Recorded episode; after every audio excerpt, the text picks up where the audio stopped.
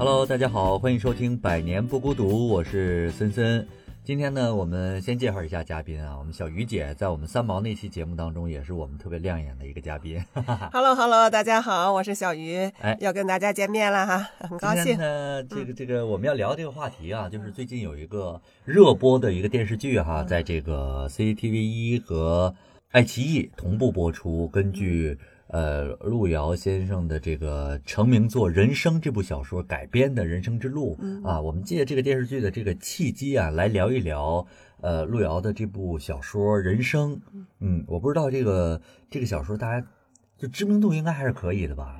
我很可以啊、这很可以，经典之作。对对对，因为嗯路遥对大家来说可能最知名的是他另外一部叫《平凡的的世界》。界，哎，对，因为现在是必读书目，对，所以就是上过中学的 小伙伴应该都是深读过这本书的。其他的推荐过，戴伯父。对对对，嗯是。然后《人生》是路遥的成名作吧，等对于是在《平凡的世界》发表之之前，嗯啊，就是好多人说，就是《人生》是《平凡的世界》的前传哈。嗯啊嗯，其实有一些里面的人物有一些共同之处，对所以先简单给大家介绍一下啊，就是这个呃《人生》这部小说，它通过一个农村青年，就是高加林嗯啊，对改变命运的渴望，还有对爱情的这个抉择。那么他这个抉择的对象呢，一个叫做巧珍，啊，是一个。农村姑娘。哎农村姑娘，她嗯是集合了一切的纯真、善良、朴实、美丽。对，然后另一个呢叫黄亚萍，是对她的高中同学，是。啊，高加林的高中同学。嗯。然后呢，在这个县城的广播站做广播员儿，，是个城市姑娘，城市姑娘，啊外表也很靓丽，也很优秀啊。那么这部小说呢，就再现了当时社会背景下面嗯。人们的，尤其是这个年轻人们的生活和生存的一个状态嗯啊。所以呢，在在当时啊，这个小说一出版，因为是路遥的成名作嘛，是所以当下就引起了轰动。嗯对，所以，一九八二年出版了这个小说，一九八四年就改编了电影。电影对对，而且这个电影经典到什么程度？就是入围了当年奥斯卡最佳外语片。啊，这个我倒是不知道，我也对是当刚听年是得森了森说的得了这个啊提，名的对，啊，就可见这个影响力之大。而且呢，这部小说还影响了我们特别熟悉的两个人，一个就是马爸爸，马对云对对啊他有一个名言啊马云就说是路遥的人生改变了我的人生。嗯，啊，他说他十八岁的时候还在蹬三轮儿呢对。啊，看了这个小说之后，呃这个呃由高加林引嗯。发的这个思考，使他要做出一些这个这个蜕变。那另一个就是贾樟柯，嗯。嗯，其实我们就是知名度最高的吧，那也嗯不能这么讲，就是大家比较熟悉的人。对，导演电啊影导演，对，就改变了他们。嗯。啊，其实呃，我觉得我我我我再简单给大家介绍一下，嗯就是一些这个小说当中的呃矛盾和冲突点吧，就是一嗯些话题，因为我们接下来可能跟小鱼姐要聊的一些话题，嗯嗯，就是刚才也说了关于这个主人公高加林的命运和爱情的故事啊，其中最揪心的就是加林的命运，那么最感人的呢是加林和巧珍的短暂的这个爱情。这个高加林高中毕业没考上大学啊，回村当了这个小学的民办教师。后来呢，被这个村支书的儿子给顶替了，那么他就失去这个教师的身份了，只能够又成为一个朴实的农民了，又回家种地了啊。但是高加林是一个有文化的、有才能的、有抱负的。一个一个三好青年、三有青年嗯嗯啊，他不愿意再像这个父辈一样，在土地上劳作一辈子、劳苦一辈子。他想通过自己的知识和才能改变命运，但是当时的这个城乡二元体制阻止了他的梦想啊，农村户口没有办法给他进入到城市的机会，他没有、嗯没有办法能够实现这个跨越。对，嗯，他除了这个不甘心之外，毫无办法，只能像村里人一样，不断的去辛苦工作，然后挣工分儿嗯啊，然后看不到希望和尽头。那么这个是第一个，其实我们今天一会儿也会聊到，就是关于嗯年轻人的这个选择的问题。嗯那么在这本书当中还被热议的另一个问题就是爱情啊，就是高加林其实一直是巧珍的男神吧。对，嗯暗恋对象哈，呃，暗恋暗恋了非常非常久 对啊，后来这个巧珍就直接就是表白了。嗯嗯，但是呢，高加林跟他好了几天儿，对，后来又有机会到县城去工作，嗯。之后呢，就跟他的高中同学黄亚平嗯。在一起了啊、嗯。因为可能在嘉林认为亚平是能够跟他聊文学的、嗯。聊诗歌的啊，嗯。有更多的精神层次的共鸣。嗯。但是巧珍这个女孩子，虽然她在我们看来一切都好，但是她没有嗯。办法跟高加林达到一个精神上的契合啊他。毕竟就是一个农村土娃，是啊，虽然他有一切美好的品质嗯啊，所以她 大骂高加林是渣男。对嗯，所以今天呃，我们跟小鱼姐就是嗯聊一聊呃人生选择还有爱情这嗯两个大的话题。对，话题是非常大，但是嗯呢，我是觉得，呃，落到我们每个人身上哈，嗯。其实都是我们在二十多岁的时候要面临的，是，嗯，嗯。就我们以这个嘉林的两次选择哈，嗯。一个是等于是被动的，对吧？嗯他的那个民办教师的名额，对，嗯。只能就是回到了农村，成为了农民。其实，呃，嘉林他本身是一个内心就是愿望很强烈的一个、一个嗯人，而嗯而且认为他自己是有文化的，嗯在农村是没有他施展的天地，嗯他一定要去这个城里，嗯才能发挥他的这个才华啊。他所以心里是这种愿望是非常的强烈。是，对，所以呢，就是后来因为有了一个机会，等于是走了个后门儿哈，对然后啊通过关系，对对，通过关系得以去县城，成为了一一个通讯干通事。对通讯嗯员儿，然后给写新闻稿儿嗯啊，然后就觉得哎，特别能发挥自己的这个才能了。嗯但是 因为这个刚才提到的，呃，他选择了跟城市姑娘黄耀平在一起，对，引起了黄亚平前女友的妈前男友的妈妈的 这个呃这个叫什么？就是呃给他把这个愤怒。走后门这事儿给对给他举报了对对 然后呢，等于当时好像是那个社会就是对这个走后门这件事儿嗯是看得比较重的，嗯所以一旦被举报，嗯，呃是事实，然后就就会处理。直接打回原籍了，对又又变成一个农民了。对对对，所以就是说，小说的最后是嘉林又第二次被迫返回农村嗯，啊，就结束了这个故事哈。其实是个中篇故事是啊，故事本身其实本身并不很复杂对，啊。然后呢，我其实今天想跟森森聊的哈，就是呃，嘉林他所处的年代是八十年代初，嗯对吧？刚才森森提到了，就是这个小说发表是一九八二年，嗯。那实际上它发生的就是在八十年代初，比如说八零年、八一年哈，嗯嗯在陕北的农村嗯。发生的这个故事，而且电影呢是八四年就拍了，对所以就特别建议大家去回看一下这部非常经典的电影对，啊、演的是非常好，然后演员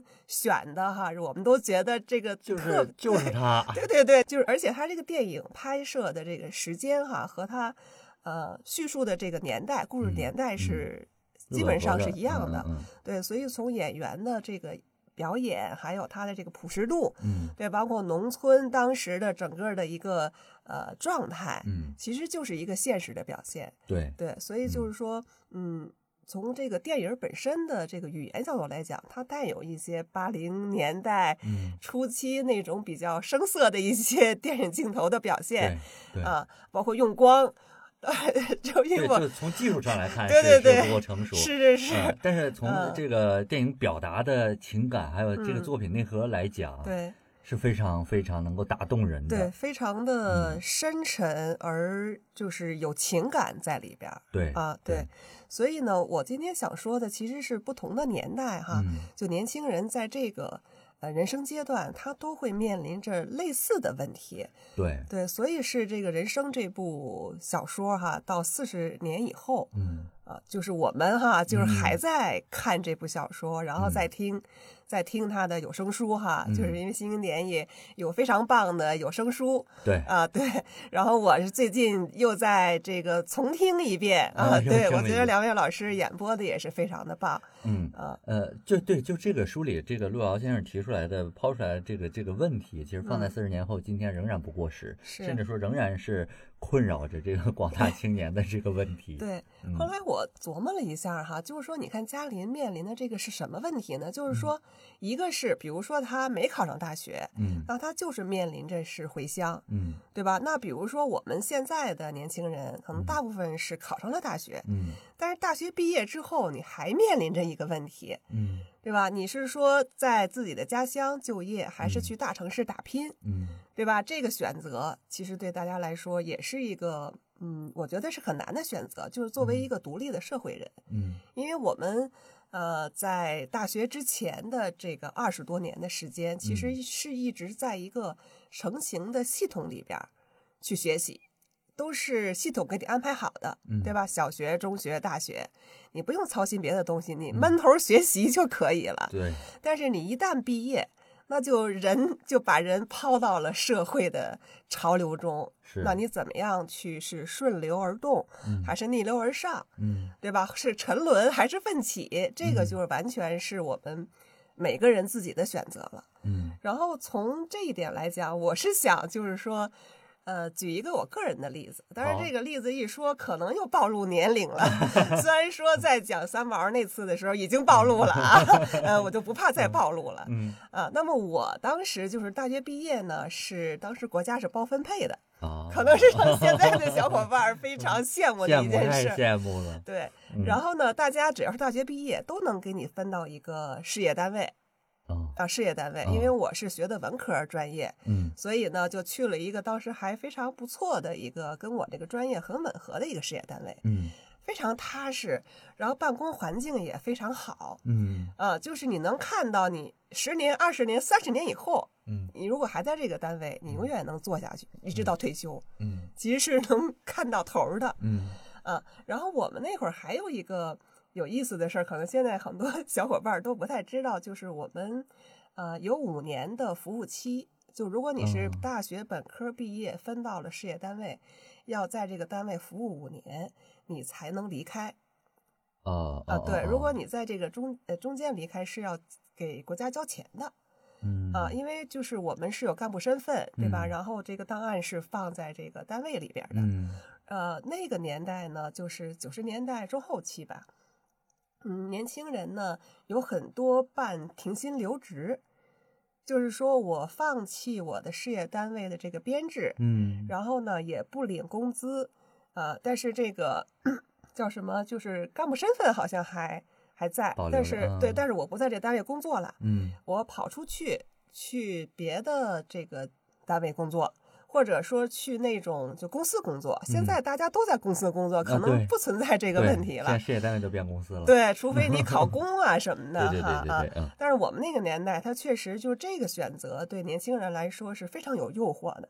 嗯，但是呢，它就代表了两种未来的人生方向，嗯对？吧？你是踏踏实实的在原来的单位努力工作，还是跳出这个国有单位的这个呃圈子，然后嗯去社会上打拼，嗯对吧？这对就是大家来说，其实是一个选择，是一个主动的选择。嗯你可以被动的接受，也可以主动选择另外一种人生。嗯那么我当时呢，呃，就想跑出去，对，然后 我们现在都想跑进去，都跑不进去。对对对，所以就是说，可能嗯不同的年代的年轻人的选择是不一样的，或者说他就是带有很强烈的这个时代特色吧，嗯对吧？就那个时代，大家都想摆脱这种桎梏，想嗯去自由的天地里面去翱翔嗯啊。但是也有很多小伙伴不不选择出去，尤其大家会说，哎呀，女孩子是吧，在这一个对呀、个稳定。啊的事业单位，美美的，每天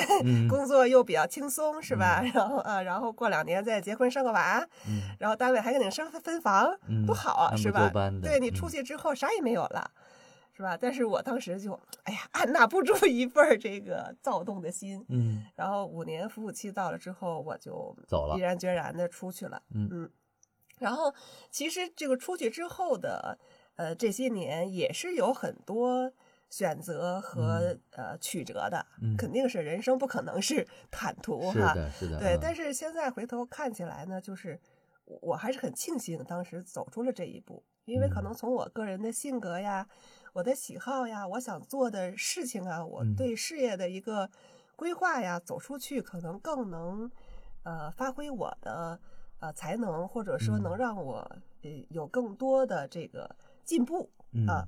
我我是不后悔的，虽然嗯说可能也经历了很多曲折啊，嗯也是起起伏伏的哈，这是个人生也好，或者是职业选择也好。那么再回头看呢，就是说我那些同事，就前同事哈，对那个单位的，还留在嗯事业单位的同事过得也不错。嗯，就你几十年之后回头看，嗯、有的同事就是在专业上非常的钻研，成为了专家、啊，嗯领域里的专家；也有的同事呢是成为了专业型的领导嗯啊，甚至是已经比较 有资历的领导了啊，甚至比如在行业里都是非嗯常知名的一些。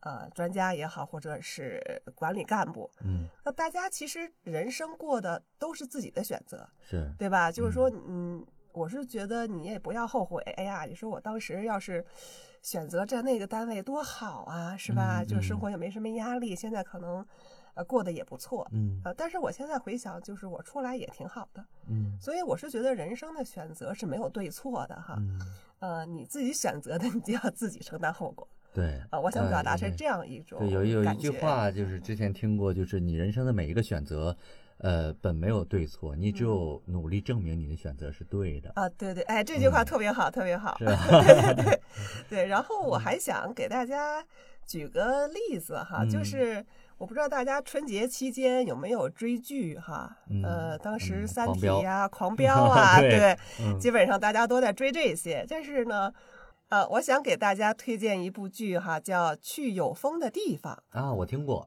啊。嗯，这个是在呃春节前就开始播，然后嗯春所以春节期间呢，它这部剧的拍摄地，呃大理的旁边的一个镇子，啊，在云南，对，然后就是 春节期间大理就被人挤爆了，就大家全跑去 旅游了。打卡呃，对，所以哦这个片子大家都说这是不是大理的风光片儿啊？对对对，呃，但是它本身这个剧吧，那个拍的是嗯很养眼的一部剧，嗯。呃，风景也很美，嗯。然后主演也是俊男美女，嗯。啊、剧情呢也是缓缓的，就有嗯。点治愈的那种感觉。嗯。那么它的主题其实是，就男主哈是李现主演哈，这个啊。男主是，嗯、通过考大学考到了北京，然后留嗯。在北京工作，嗯。是呃投行的投资人，所以是哦金领了。啊啊、但是呢，他毅然决然的回到家乡嗯。创业啊、嗯然后其实创业过程中也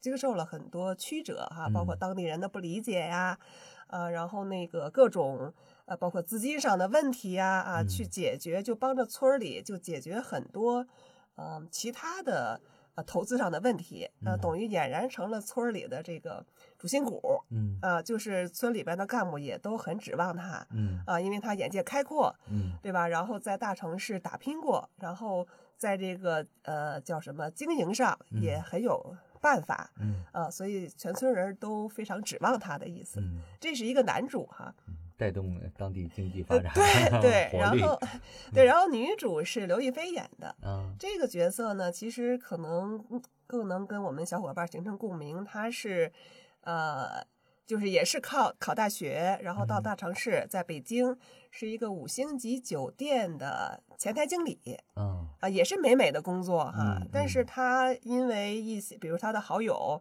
突然生病去世，然后受到了很大的打击，嗯也觉得就是觉得现在的工作和生活都没有意义，所以毅然 决然的辞职，然后到了就是李现的这个家乡啊，嗯。就是呃李现演的这个角色的家乡啊，啊就是大理呃旁边的一个小镇上，嗯。住在民宿里，嗯打算对休整一休养休整一下。嗯。对，然后他这个民宿里还有其他几个年轻人，嗯。都是从大城市来逃避的，逃避现实生活的啊，什么样的人都有。然后这几个年轻人呢，就一起经常一起吃饭呀，嗯一起聊天儿啊，是吧？一起在这个美美的乡间转一转啊，这种。嗯然后有时候帮助呃呃村里做一些事情。那么这个过程中，就逐渐每个人都发现了自己的价值，等于有嗯重新出发的勇气。嗯。啊，就是大概是这么一个剧，可能被我一说显得特无聊啊，这个剧，但实际上拍的还是很好的，很美的啊，对，嗯。就是嗯，可能它本身每一集的剧情也没有什么太大的冲突，嗯，但是就是不知不觉你就一集就看完了，所以嗯。拍的还是很好的。我是觉得节奏特别慢的，嗯，对，节奏慢，然后说话也慢慢的，嗯，就不像我们现在有些精英剧，天天在这商场拼杀，然后我要怎么怎么着，黑暗荣耀之类这件事情。真的杀不动，对，所以嗯。就是说，有的时候，比如说我们平常工作生活压力挺大哈，嗯。看一看这些美美的剧，其实嗯。自己的心里也得到了这个治愈。嗯，嗯。能安静下来，我觉得，嗯。嗯，然后它本身反映的其实也是当代的年轻人的一个选择，嗯。对吧？就是说，比如嗯，在大城市打拼了之后，反而成了一个空心人，是的，对吧？你嗯除了工作，然后生活，你好像觉得这个自己已经迷失了，嗯，就不知道我自己为什么活在这个世上。对，呃，他这个剧里就是有年轻人就觉得可能有受到网暴的，嗯然后有写不出稿儿的那个网文作家，嗯然后对，就是有艺术青年写不出曲儿的这种，也有创业失败的大叔啊，就这嗯几个例子，我都觉得都特别能代表就是现在城市生活的年轻人的一个常态。嗯，啊，当然，我们可能每不一定每个人都有这个机会辞职去对这儿住三个月哈。嗯但是我们看看这个剧，或者说读读人生，是吧？嗯就是嗯其实也是对对我们的心灵的一个抚慰吧，就是要嗯主动的去找一些，嗯、让自己的心能够安静下来，什么都不想啊，你做个瑜伽也行啊，对吧？哎呀，我觉得看完之后想的更多了，就是 你看，无论是刘亦菲这个角色，还是李嗯现这个角色，他们可能都在这个大城市完成了一个原始的一个资本积累哈，嗯然后能嗯够。哎，就是毅然决然辞职。首先，第一嗯。步这个咱们做不到，然后这个第二步嗯选择一个这个风景秀丽的小地嗯方，去无限期的可能嗯。去住，嗯去思考啊，这个事我也做不到。就是我觉得现在当下的年轻人考虑到更多的，因为我嗯。看了一个数据哈，嗯。呃，二零二二年光京津冀嗯。啊、这三个地区，嗯。呃，离开的年轻人就嗯。多达四十多万，哦，那还是人数非常多了，非常是是。多但是是我觉得这里面绝大多数应该，呃，是在逃离了，是吧？逃离了，而且不是说带着特嗯别充分的这个资金逃离的，嗯嗯嗯，是一种无奈之嗯下的被迫选择。嗯嗯，我觉得，呃，因为像人生书里面的高加林，其实对他限制最大的就是这个农村户口嘛。嗯是，嗯，我觉得这个是对他对他的最大限制。然后您刚才说的就是我们现在的年轻人，大学毕业之后嗯选择去农村，呃，去自己的小家乡、小城市，还是去嗯北上广深这样的嗯大城市，其实是一个。呃，特别有主观性的一个选择，是是吧？就是这个选择权其实是在自己的手里的，这个跟高加林还是嗯不一样，嗯嗯，但是有这么多人 嗯又选择了离开啊、嗯或者说也有，当然同时也有无数的人从小城市来到大嗯城市，对。啊，对，其实我还是想说，就是说，不论你什么选择，都是你自己的选择的话，嗯呃，虽然说可能我们每一代人都会受到不同的制约，嗯对吧？高加林是受到他的这个户籍问题的制约，那么我当时其实是，哎，你要不要这个档案，嗯对吧？要不要这个干部的这个身份，是吧？这个稳定的工作的这么一个制约啊，就是，呃，但是现在的年轻人其实哈，在我看来选择更多。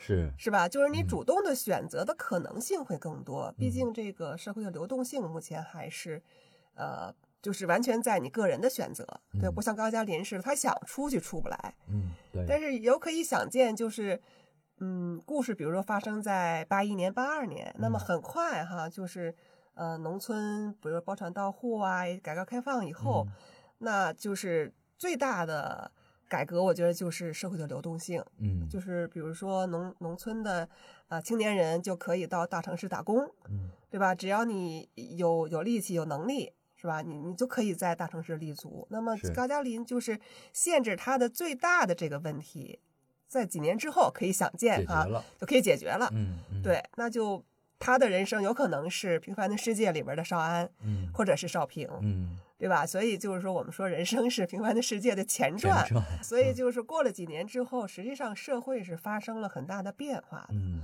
啊。那么我们可以再猜测一下，比如说嘉林在几年之后又能够走到城市中，嗯那么他的进一步的选择是什么？嗯，对吧？你拉到时间长河里边，四十年之后的高嘉林，嗯，现在可能六十多岁了，对，那么他现在的人生是什么样子的？对吧？我们干部吧，可能是，对，有可能是个大企业家，是吧？或者是一个呃知名的新闻记者，对对吧？啊，嗯就是这种啊都有可能，所以嗯就可以想见，其实人生是很长的啊。是的，对我作为一个半过来人吧，但是我我的人生也还很长。嗯那起码我是过了二十多岁这个年龄，嗯再回头看，其实，嗯、当时的选择就选就选了。嗯。我的我觉得是这样嗯。啊，你也不要后悔啊，就为自己的选择负责就可以了。嗯，现在年轻人还有一个最大的。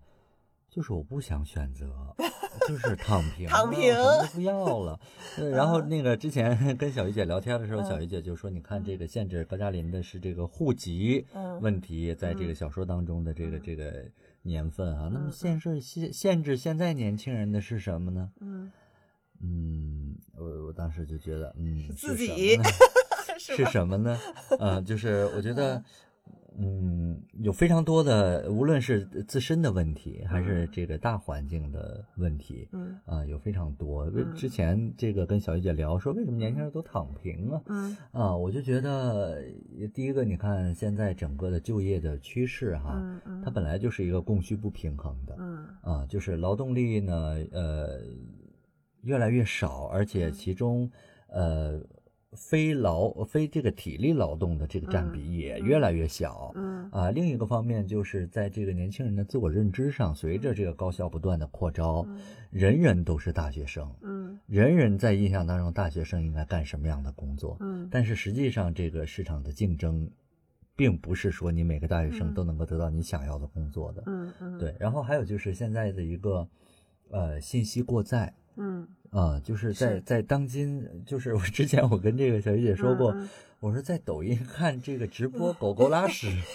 就是有几万人看，然后那个一嗯。晚上这个博主就可以挣很多的这个嗯。钱，嗯。啊、有无数的这样的机会，嗯。所以年轻人觉得我嗯。我努力不一定有用，嗯。啊，然后呢，这个呃一般我们之前接的是嗯不努力肯定没用，现在这句话都被划掉了，就是 不用努力，狗努力就行了，努力拉就可以了。嗯，就是信息过载会嗯对人产生这种特别多的嗯这种这种干扰带偏了，是就觉得他这么轻松就嗯可以，对，因为嗯这个话题稍微有点沉重哈，就是的对是我觉得我们俩在这儿聊，可能也解决不了 现在现对状。对对，嗯但是从我个人的角度来讲呢，我觉得躺平也是一种选择，嗯，对吧？对，啊，就是我们以前的选择是要不要走出去，但是嗯你们的选择要不是要躺下下来，对呀、啊，然后我嗯前两天还给森森发了一个推文，就觉得挺有意思的，就是现在很多大学生哈，脑力劳动者去做体力活儿，嗯实际上就都坚持不了很久，是。啊，当他一种体验，体验个一两个月顶多了，然后就嗯不行，还得回来，嗯，因为自己干不了那些体力活儿去。对 对，然后四这个四肢不勤的人干不了那种活儿，对啊，觉得就是以前看着觉得哎挺轻松的，不就是当个什么收银员嗯，是吧？去咖啡厅做个咖啡嘛，但是站一天呢，对，嗯就是人家也都是有功夫的，只不过功夫用的地方就是嗯和脑力工作者是不一样的地方。是的那你能不能承受这种高强度的体力劳动？就我们再回到我们的人生这部嗯书哈，嗯那高加林他刚第一次回到，被迫回到农村，嗯不就是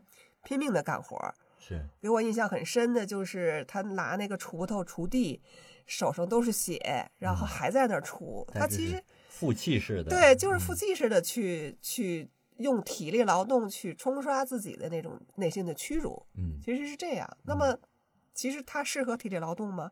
显然不是，他肯定没有就是什么德顺老汉 干得好，对，对吧？虽然德顺老汉比他可能就是年老很多嗯啊，所以就是说，嗯，我是觉得，比如刚才森森提到的躺平的问题哈，嗯嗯，放到这个高加林身上，其实他也可以躺平，嗯，对吧？就是他就跟巧珍结婚，对，踏踏实实做一辈子农民，那也是就是四十年前的躺平。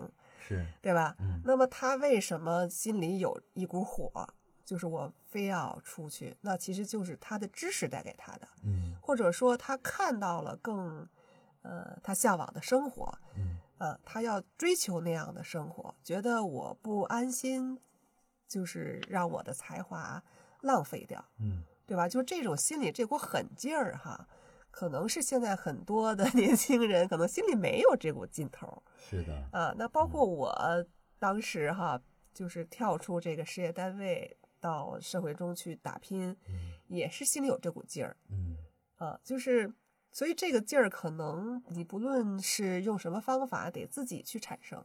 是，啊，就我是觉得可能就很多时候，呃，躺平也是选择，但嗯是你要承受你躺平之后，眼看着别人这个狗狗拉屎都能挣钱，嗯对吧？因为你没有拉着你的狗狗嗯在半夜两点的时候去直播，是对吧？如果你也能这么办，你也能赚钱，是，是吧？就是对说这么想就可以了。嗯。啊，所以，这个解决当下年轻人这个困境的第一点，还是从呃自我的这个内驱力上来是讲，你要有一个自己对于自己发展的这个需求的这个动力是的，啊，然后再去谈这个发展的环境，对，啊，发展的机会，再嗯去谈其他是啊。我觉得一个人的这个这个向上的这内驱力是最重要的。对对，啊是，呃，刚说了这么多哈，然后嗯。这个接下来我们再聊一下这个书里面特别令，因为我们这个有声书目前在这个喜马拉雅已经两千八百多万的播放量，对，所以它的这个听众的反馈，嗯。呃，也是非常多的，就是。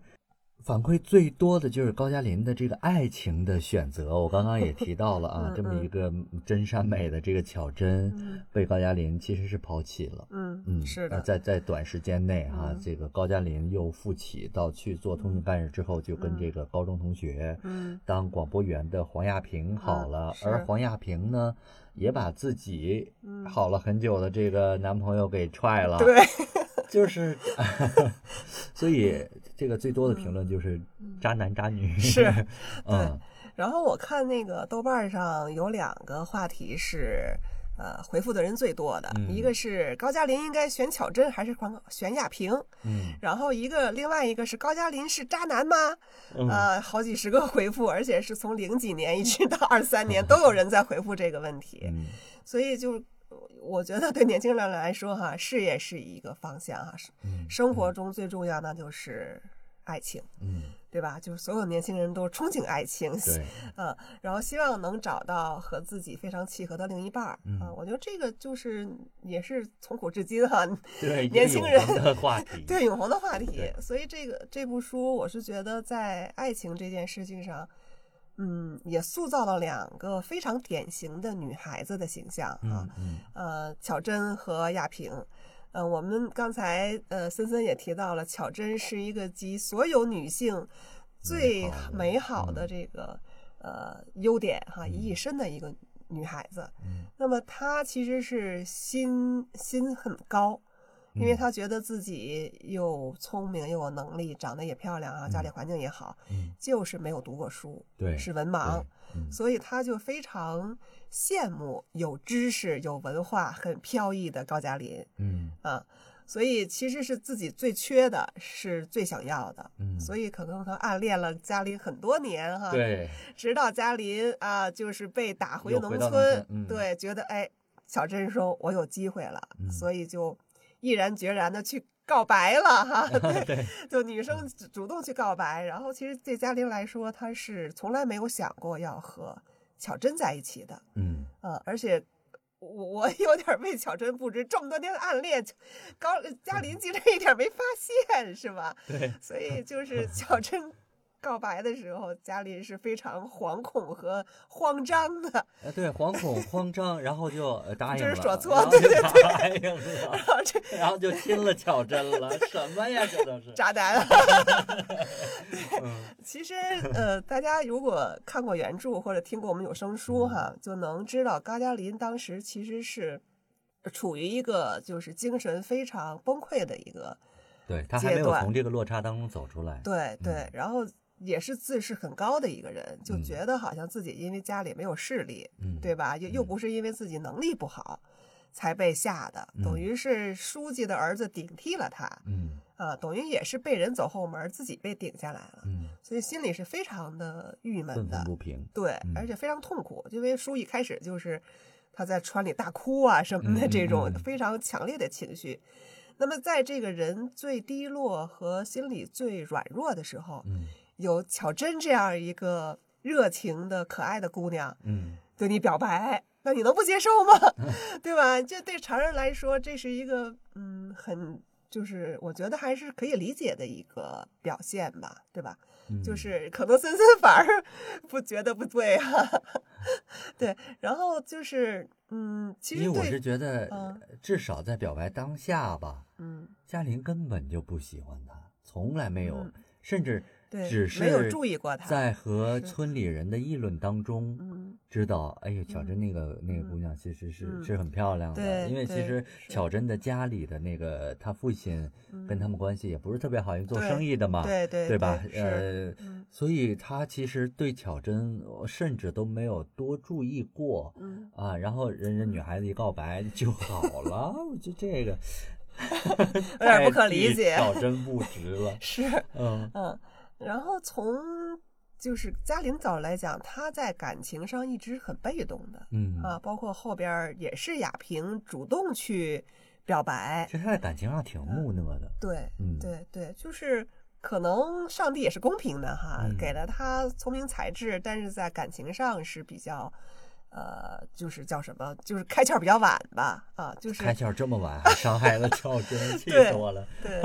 然后我想说的呢，就是说不不论是选巧珍还是选亚萍，都是从一个男性视角。是的，啊，就是说，好像这个天下公能任我选的那种感觉。那么我作为一个女性，就要为巧珍去说句话，或者说，呃，从女性的角度来看看巧珍和亚萍这样两个女孩子哈，在爱情中的表现。嗯那么巧珍虽然说刚才我们说她集所有女孩子的优点于一身，但是她我觉得在感情上有一个最大的问题，就是太盲目了。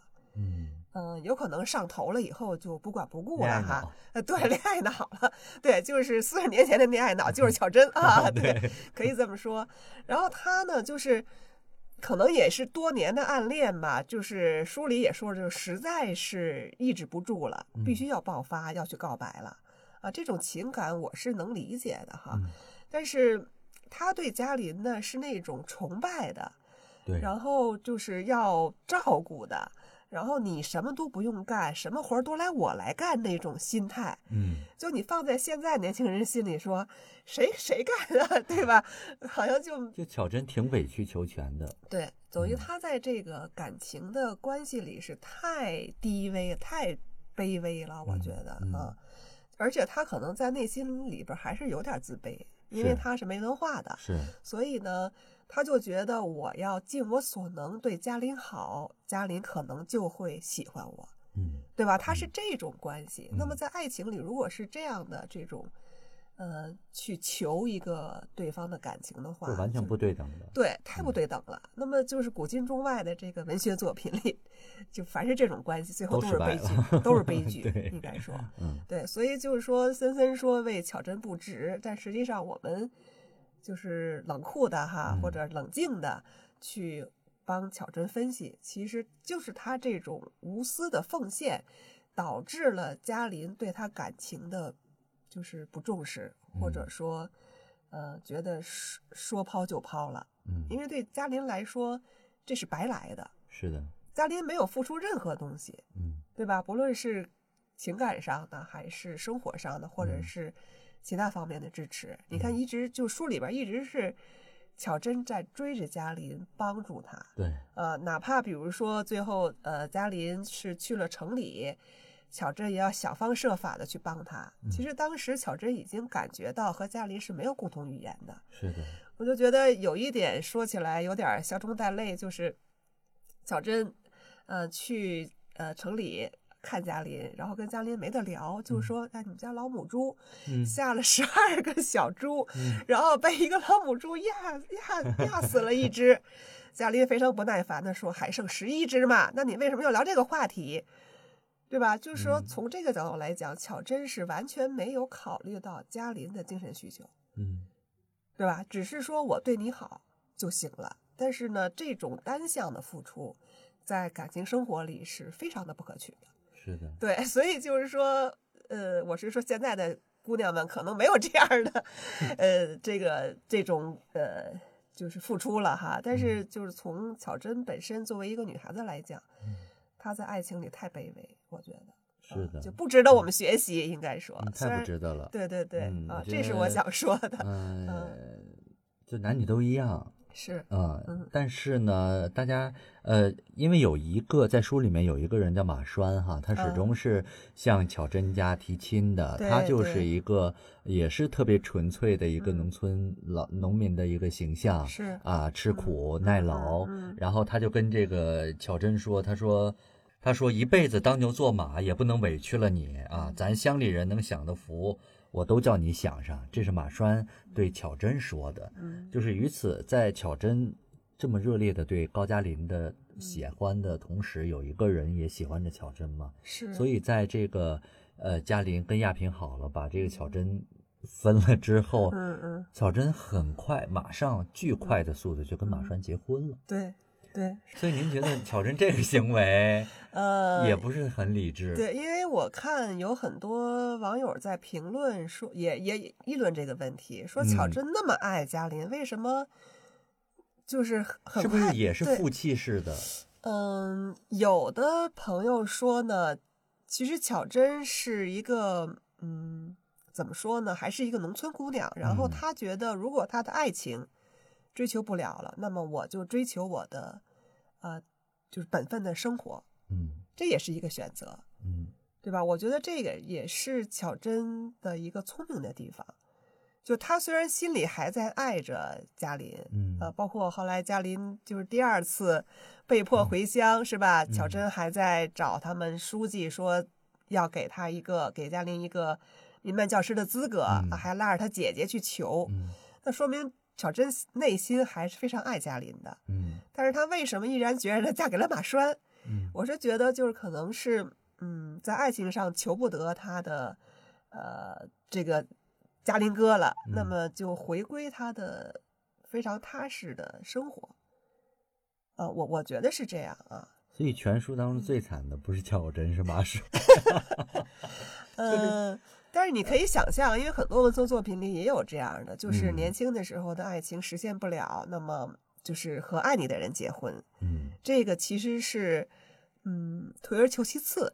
但是。是呢，你再把时间长河放长一点的话，嗯就如果说真的嘉林和巧珍后来结婚了，他们俩能幸福吗？会幸福。对，对，而且我会呃，慢慢的巧珍就会发现马栓的好是，啊，就是到了这个正常日常过日子啊什么的，他就嗯会发现，嗯，呃，因为他不了解嘉林的精神世界是的，啊，所以从我们来看，其实嘉林是不是特别踏实的？嗯，就是在我看来，你像他，呃，回第一次回到农村这个卖去去卖馍的时候，他有嗯。点点，呃，那个自卑呃有点自 卑，然后不愿意承认自己又变成一个农民了，对，啊，就是呃会把他的心气儿捧得特别特别高是，啊，嗯，呃，他不接受这种落差和这种身份的转变对，啊，所以我觉得这也是他从心底里对于，呃，就是农民，嗯包括土地，包括嗯他就是这这他的故乡吧，对啊的一嗯份，不认我觉得？鄙夷了嗯，就是是嗯，他觉得他是金凤凰，可能要飞出这个燕子巢了啊，所以他对巧珍自然而然的嗯不会说有嗯特别真切的情感嗯啊，就是那片土地上的人事儿，所有的一嗯切啊，也不可能诞生他的嗯感情。是，嗯所以就有一句话嘛，就是恋爱和结婚是两回事儿。嗯对吧？就是嗯巧珍是热烈的爱过嘉林，虽然说是很痛苦的分手了，嗯但是她的婚姻生活哈，我们可以想象一下，应该还是比较和谐幸福的吧？是的，啊，嗯对，所以，哎，这么说好像有点悲观啊，好像就是不能选择爱情 去进入婚姻哈，其实也不是啊，嗯就是呃，我因为我们是基于人生本身这个文本去讨嗯论的哈，嗯就是从巧珍这个女孩子的表现上去讨嗯论这个嗯婚姻和、和爱情之间的关系。那嗯么就是非常对照的就是亚萍，嗯，对吧？亚萍是个城市姑娘，条件也非常好对，啊。然后是一个呢，是从可能从高中的时候就有点喜欢嘉林，嗯只不过嘉林后来回了农村呢，亚萍就觉得，哎呀，他回了农村，我肯定不会跟着他回农村的，对，是吧？所以嗯选择了他的另外一个高中同学。嗯啊，但是 嘉林又回到了城市里，哎，亚萍又发现我还是喜欢嘉林呀，是吧？他还是就是比较追求这个精神上的生活，因为他们两个人在精神上是非常的契合的，可以嗯讨论国际问题啊，是，然后嗯可以讨论文学，可以讨论诗歌，嗯啊，就是当年的文艺青年，确实是哈、就是能找到在呃精神上、思想上非常契合的人的那种，嗯、就是那种感觉，应该嗯。是很难得的，应该在嗯当时哈，因为他嗯。周围的人基本上没有人跟他能谈论这些话题是，啊，嗯，但是我依然是觉得嘉林也并不喜欢亚萍，是吗？所以他是个渣男，对，因为呃是这样，亚萍的这个家庭条件非常不错嘛，是说可以把这个呃嘉林一起带到南京去发展，对，啊，他还有一个这个嗯这个原因，而且呢，其中呃有一个情节让我觉得这个这个亚萍挺作的啊，就嗯。是他跟高嘉林说他的钥匙丢在什么地方了，然后外面下着瓢泼大雨，让嘉林去给他找，嗯。结果嘉林这个出去找完回来之后说没有啊，然后说，嗯哎呀，我就跟你就是逗着玩嘛，我看看你嗯。会被我做到什么地步，给嘉林气的，呃，所以我是觉得嘉林对于亚萍也、嗯，就也没有真情实感。嗯。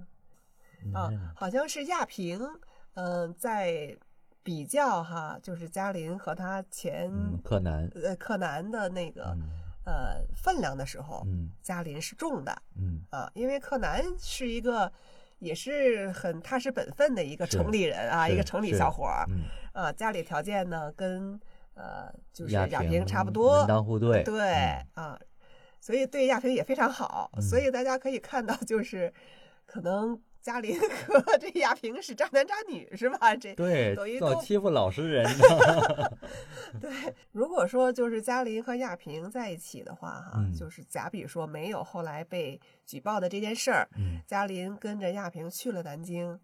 我们俩望着揣测一下，如果亚萍遇到了更好的男生，是不是就会一一脚就把嘉林给踹了呢？对，或者嘉林的这个才华得到了极大的施展，嗯，啊，会不会就把亚平踹了呢？其实也也未可知。对，啊、嗯。所以就是这个整个人生这部书当中，呃，一方面是事业的选择哈，人生未来的选择，嗯。啊，一方面是呃个人情感的选择，嗯。啊，我觉得其实呃过了四十多年，放在当下依然嗯。很多的这个听友在评论里说，嗯。呃，听这部书听了好多遍，但是我依然也不知道怎么选择，嗯，或者说有很多人说，其实我就是高嘉林。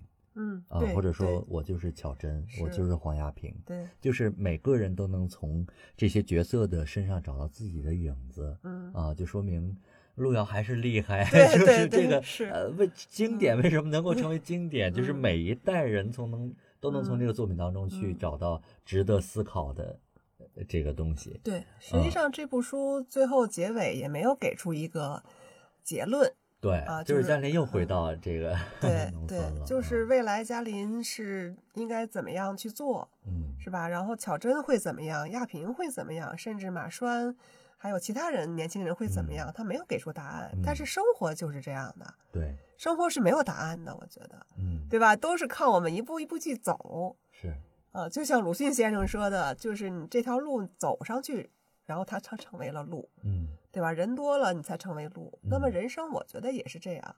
所以人生之路，你就得靠自己去走呀，是的，对吧？我们是看书也好，我们是看电影也好，或者是看电视剧也好，其实都是给了我们一些，嗯，怎么说呢？一些范例，嗯对吧？就让你就让年轻人觉得啊，这些痛苦、这些抉择，不是只有我一个人会面临，嗯对吧？就是四十年前的年轻人同样面临嗯啊，那么就是说，嗯，说到底就是说我怎么去呃走我的人生路的问题，嗯对吧？这个嗯别人是替代不了的，是的，我躺平也得也得躺下去啊，你得躺下去，嗯对吧？你得有资格躺下去啊，你得有张舒服的床，是吧？你才能躺下去。如果你连床都没有，你没有资格躺的话，你就不能躺平，那我只能奔跑，嗯对吧？就是所以很多时候，其实确实是生活推着我们在走，嗯但是往哪儿走是我们自己可以决定的。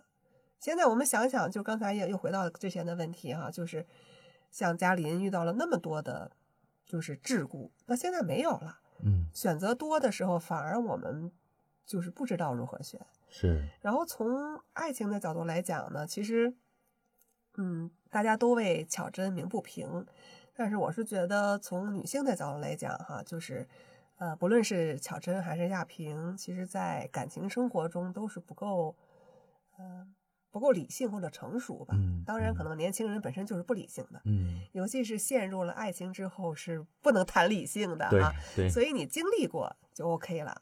那么，就是我我今天想说的，就是因为最近这段时间女性嗯主义嗯啊、大家热议，对吧？嗯各种书。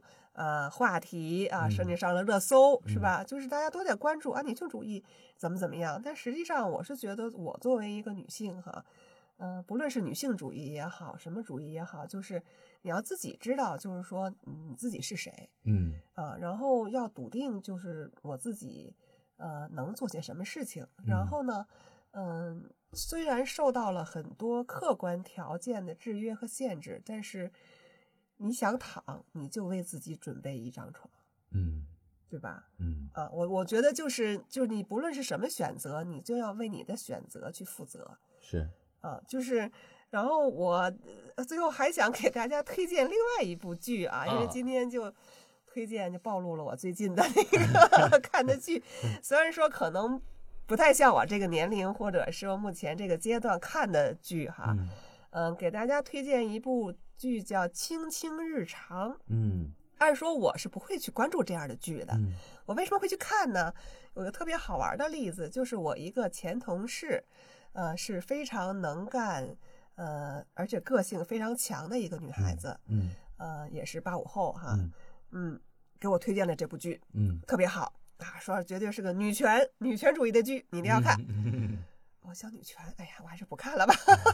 对，然后呢，还有一件事，就是过了两天哈，就是我经常去做头发的那个发廊的小妹，嗯。因为跟那个小妹还挺熟的，因为我嗯。在他们家 做了好几年了，嗯。有时候一边做头发一边跟人聊个天儿，就聊起来，她也给我推荐，哎呀，说我最近在看一部剧啊《卿卿日常》，嗯。咦，我就觉得很好奇哈，你嗯看我这两个女性的朋友吧，嗯她们两个从年龄啊、呃知识结构啊、嗯。社会地位各方面都不太一样，但嗯。为什么都给我推荐同一部剧呢？嗯。我就带着这个好奇去看了一下这部剧，嗯。哎，一看就上头了。真是好看，对，然后具体的剧情我在这里就不重复了哈，嗯。就是因为它整个是一个虚构的古代的那么一个呃，就是社会的状态。嗯。那么这里边呢，其实是有很多女孩子，嗯。不同性格的女孩子，然后因为在呃古代的那个就是她的这个虚构的这个社会里，其实是地位不太高的嗯。啊，是作为和亲的这个对象嗯。去嫁出去的。嗯。那么这些女孩子遇到了不同不同的男人，各种各样的男人，嗯。然后呃，女孩子之间互相之间鼓励，呃，帮助，然后和他们就是不喜欢的男人和离，就是离婚，嗯嗯，然后和喜欢的男人在一起，然后甚至他们几个人合伙开了一家大酒楼，古装古装剧古装剧嗯。开了一个大酒楼，然后还成立了女子商会，嗯。然后最后呢是通过他们的努力啊，都也是通过就是一些男性的帮助吧，嗯。啊，然后就是让这个整个这个古代社会承认了有女官这样一个角色，就是女性可以当啊官。嗯啊，然后再他们下一波来和亲的这些女孩子，就不是来和亲的，而是来当官的。啊啊就是身份发生了一个大的逆转。对，我觉得嗯这个剧呢、拍的也是美美的，然后女孩子们也很美，然后也嗯有几个呃小鲜肉帅哥在里边儿、啊，但是男性角色就是要不然就是反面的，嗯嗯，就是 各种反面角色。然后女性的当然也有，就是呃男性角色，就是通过和这些女孩子们交往接触，改变了自己，嗯或者说改变了对女性的这个态度嗯啊，也有这样的角色嗯啊。然后大部分都是女孩子的戏嗯哦，我就觉得哦，原来呃我第一个朋友哈嗯说的这个女权主义是这么样来的。嗯所以我觉得这部剧其实它没有说我是女权，我是女性主义，女性要怎么怎么着，而是通过她的不同的女孩子的经历故事，嗯，然后互相的帮助和扶持，情感上的支持，呃，让每个人都能找到自己在这个当时其实是对女性特别不友好的这个社会环境中自己的位置，嗯。非常有意思的一部剧。嗯。然后我是比较喜欢那种美美的东西 所以像刚才推荐的有风，还有嗯这个青青日常，嗯，我就觉得是可以和今天我们讨论的这个人生这部书哈、做一个对照的，大家来看一看。是嗯是嗯，嗯呃，所以呢，也特别欢迎聊了这么多啊，也特别欢迎大家去呃阅读这个路遥的人生啊，包括在这个喜马拉雅上搜这个人生，也有特别精彩的有声书。然后呢，还有一九八四年的一部电影，还有现在刚刚上线不久的《人生之路》这个改编的电视剧。对，啊，所以呢，也都希望大家去看一看，在自己的人生的这个十字路口上，嗯啊，应该如何做选择呢？应该如何去证明自己的选择是对的？嗯啊，我觉得，呃，最终那句话还是，呃，人生这本书的一个推荐语就是，嗯呃，人生最要紧的地方嗯往往只有那么几步。对我觉得就是是我们做选择的时候对，啊，而且选择没有对错，大家就咱们就嗯。fighting 吧。对，然后嗯。我我最后其实想用这部书里的两句话哈、嗯。送给大家哈，嗯。因为这部书里边可能呃源于他写作的年代，嗯。里边儿一些呃从作者出发的一些就是议论，嗯。呃还比较多嗯。啊、虽然说。嗯，可能现在很多文学作品里没有这样的东西了，但是我是觉得放在那个年代，其实有些金句哈，还是嗯值得大家去回味吧。嗯然后，嗯，有一句话我觉得还挺有意思的，就是说，呃，生活总是这样，不能叫人处处都满意，嗯但我们还要热情的活下去。人嗯活一生，值得爱的东西很多，不要因为一个不满意就灰心。我觉得这句话特别符合我的呃人生之路嗯啊、是是是对，嗯所以也送给广大的听友啊，也送给森森。啊，谢谢 谢谢小云姐，谢谢小云姐做客我们这期的《百年不孤独》，我是森森，咱们下期再见，拜拜拜拜。